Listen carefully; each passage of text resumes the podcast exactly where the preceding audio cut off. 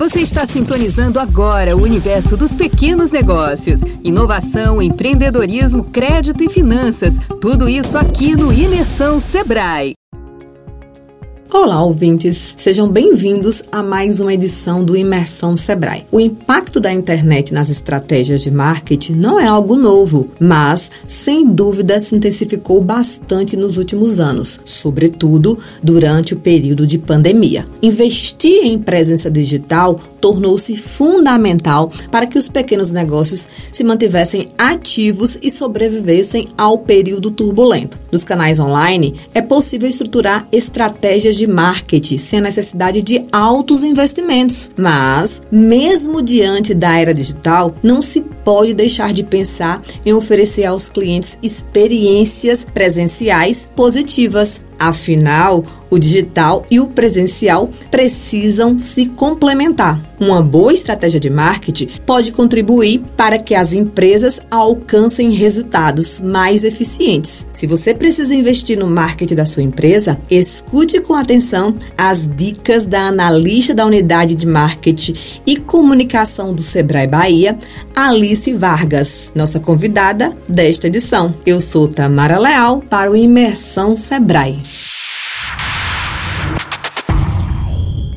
Olá, Alice. Seja muito bem-vinda ao Imersão Sebrae. Um prazer conversar com você. O marketing é uma área estratégica, mas as pequenas empresas, de uma forma geral, não conseguem fazer altos investimentos, até por conta da estrutura enxuta que elas possuem. É possível desenvolver uma boa estratégia de marketing mesmo não dispondo de tantos recursos? É possível. É possível ter uma boa estratégia com poucos recursos. Uma coisa que eu sempre repito para todos os pequenos negócios é: comece pequeno, mas comece certo.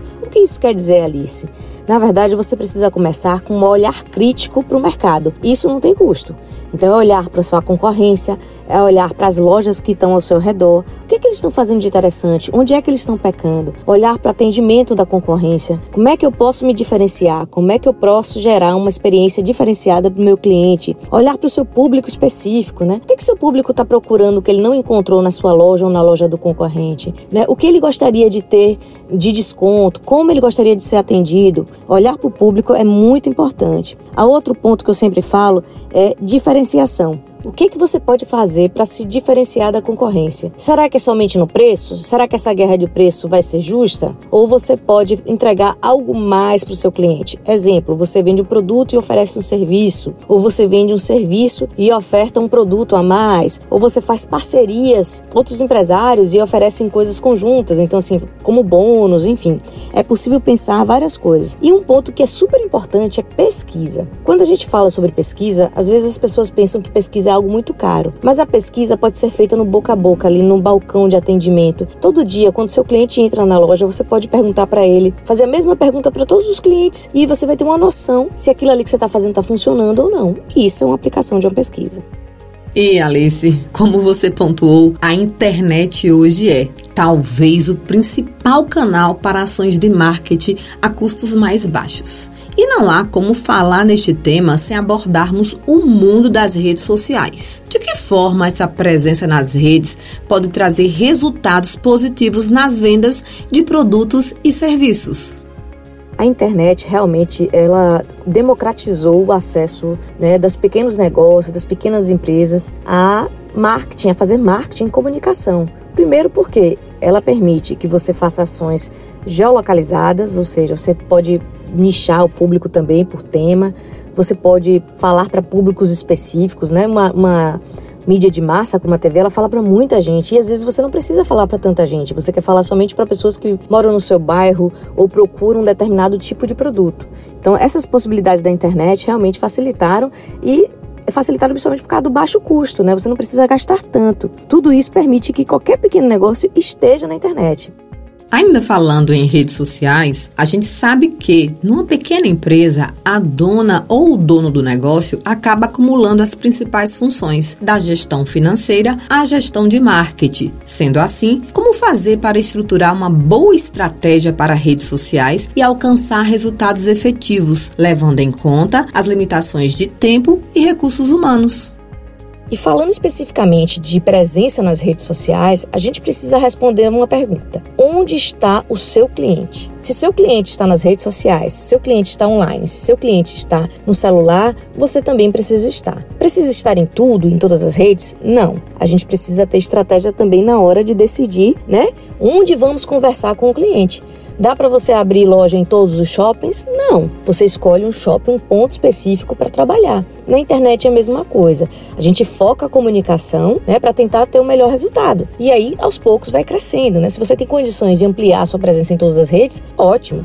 Mas se você não tem, não tem problema. Essa é uma pergunta que sempre fazem, né? Como é que a gente consegue tirar bons resultados com essa presença nas redes sociais? Porque todo mundo fala, a rede social dá muito trabalho? Dá. Eu digo isso porque eu conheço esse dia a dia. Mas assim, a gente precisa focar nossa energia no que vai dar resultado. Precisa postar todo dia conteúdo? Não, depende muito do seu objetivo. Se seu objetivo é vendas, você precisa o quê? Aproveitar esse espaço nas redes para se relacionar com seu cliente. Isso quer dizer que a cada interação você precisa responder. Se ele pergunta o preço, você precisa indicar, mostrar o produto, falar das possibilidades de pagamento, falar do preço. É, se ele pergunta se tem outros produtos, você precisa fazer essa interação com ele até descobrir novos produtos que você não está vendendo. Então, isso é é relacional, é relacionamento que você precisa fazer nas redes. O segundo ponto é vender, ou de trazer ele para um outro ponto de conversão, ou trazer ele presencialmente para sua loja, ou você levar ele para uma conversa mais fechada, ou no direct, ou no Messenger, ou no WhatsApp, por exemplo. A combinação do Instagram com o WhatsApp, ela é excelente para quem tem, por exemplo, uma loja, para quem vende produtos físicos e principalmente para quem vende também infoprodutos, né, que é uma nova vertente, que é você vender cursos online,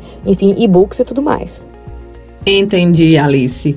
Agora, apesar de estarmos em um momento em que a presença digital é crucial para os negócios, não se pode deixar de levar em conta a experiência presencial. Afinal, ela segue sendo bastante demandada. Então, do ponto de vista de ações de marketing, qual seria o melhor caminho para conjugar a presença digital com a experiência presencial?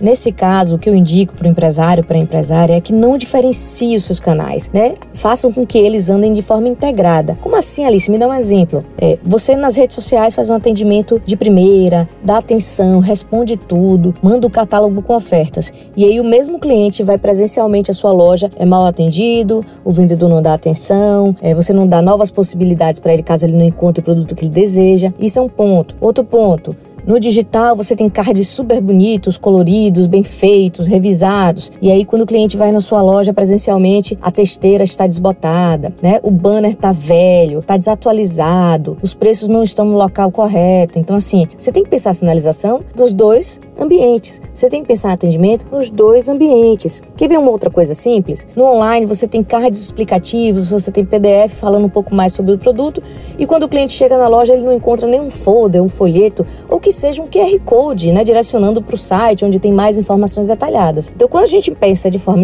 integrada nossas ações de marketing, a coisa é, eles se combinam. E aí o cliente ele pode ter os dois caminhos para compra, né? Ele pode começar pelo digital e ir para o presencial, assim como ele pode ir para o presencial, conhecer a loja, testar o produto e acabar comprando online. Então, a gente precisa estar tá pensando nesses dois pontos de forma estratégica. Uma coisa importante, Tamara, que eu queria ressaltar para completar essa resposta é o seguinte: na internet, a gente pode ir em busca do cliente, né? Por exemplo, em anúncios, display, anúncios nas redes sociais, é, anúncios em portais e sites da região, assim como a gente também pode ser encontrado.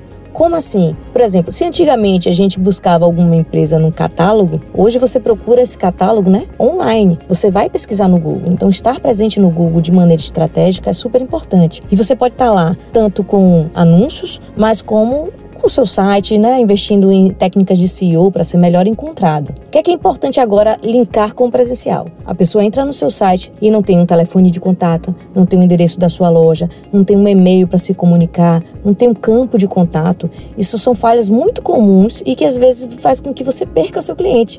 Né? Ele está em busca de você, né, mas ele não consegue encontrar seu endereço correto, ele não consegue entender o seu horário de atendimento ou uma informação mais detalhada sobre os produtos que você vende na loja. Então a gente precisa estar atento a essa integração sempre.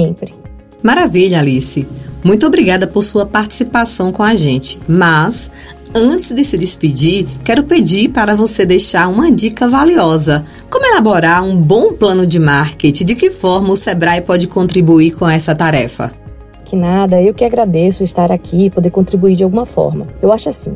Se o empresário conseguir, dentro da sua rotina, desenvolver um planejamento mínimo de ações de marketing, ele já vai estar à frente de muita gente. A gente já falou aqui sobre alguns pontos importantes um olhar para a concorrência, um olhar para o seu público-alvo, um olhar para os seus canais de venda e seus canais de relacionamento. E aí, indo mais fundo, se você conseguir fazer um documento que seja de uma página, falando qual a estratégia que você vai usar, o como você vai fazer, ou seja, detalhar as ações. Hoje eu vou fazer o texto do meu folheto. Amanhã eu vou contratar uma pessoa para fazer o meu site. É, toda segunda-feira eu vou publicar um card, né? E aí você diz assim, quem vai ser responsável por essa ação? Pode ser que não seja você, seja um parceiro, seja o seu estagiário, seja um vendedor que tenha né, uma, uma relação melhor com esses canais. É, quando você vai fazer, né? O período que você vai fazer. Você vai fazer isso diariamente? Você vai fazer isso mensalmente? Você vai fazer isso uma vez por semana? E mais importante ainda, que você vai começar a se estruturar entender seus investimentos necessários. É dizer quanto eu vou gastar para fazer isso, né? Aqui eu posso fazer todo investir mais em marketing digital.